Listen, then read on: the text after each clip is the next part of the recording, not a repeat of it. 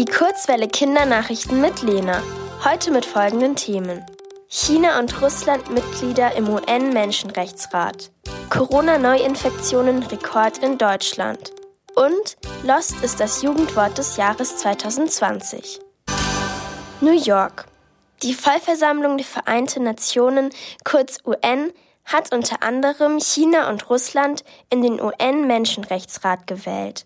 Der UN-Menschenrechtsrat überwacht, ob sich alle Länder der Welt an Menschenrechte halten. Menschenrechte sind zum Beispiel Meinungsfreiheit oder Schutz vor Verfolgung.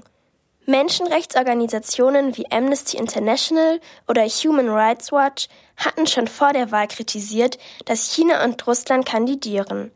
Der Grund, die Regierungen dieser beiden Länder fallen selbst immer wieder durch Verletzungen von Menschenrechten auf. Die UN-Vollversammlung wählt jedes Jahr 15 der 47 Mitgliedstaaten neu.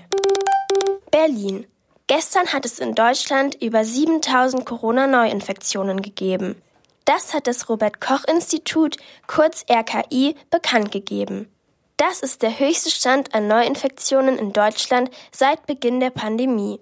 Zum Vergleich, es haben sich also ungefähr so viele Menschen an einem Tag neu infiziert, wie in ein Oktoberfestzelt passen.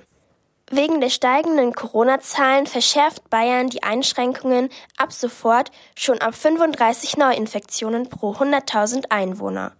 Zum Beispiel dürfen sich dann auf privaten Feiern nur fünf Leute oder Menschen aus zwei Hausständen treffen.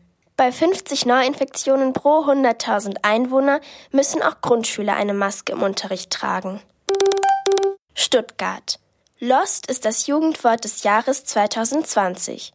Der Begriff Lost beschreibt eine Person, die unsicher, ahnungslos oder unentschlossen ist.